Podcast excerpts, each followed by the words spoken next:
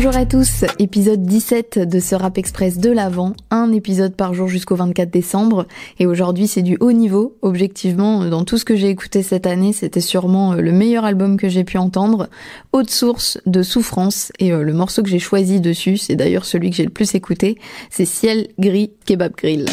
Ciel gris, North Face, kebab grill, toujours les mêmes thématiques, c'est pas l'argent qui m'obsède. Je sentiment d'être libre comme quand j'avais 20 printemps. Je me répète encore une fois, mais l'instru qui sonne un peu old school avec euh, la partie au violon bien lancinante et euh, la mélo au piano derrière, c'est vraiment ma cam.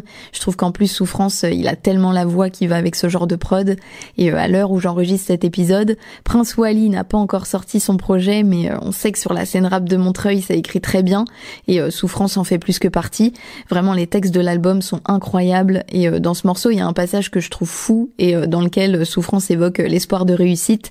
Et si j'en parle, c'est parce que c'est aussi un thème assez récurrent dans sa musique. Quand j'aurais dû et l'esprit apaisé, je pourrais me poser deux secondes, regarder les étoiles. Tire sur un fil d'araignée, il s'appelle l'espoir de s'en tirer. Ce titre, je le trouve vraiment intéressant puisqu'on a une certaine harmonie entre le fond et la forme. Il raconte son quotidien en évoquant le poids que peut représenter la routine.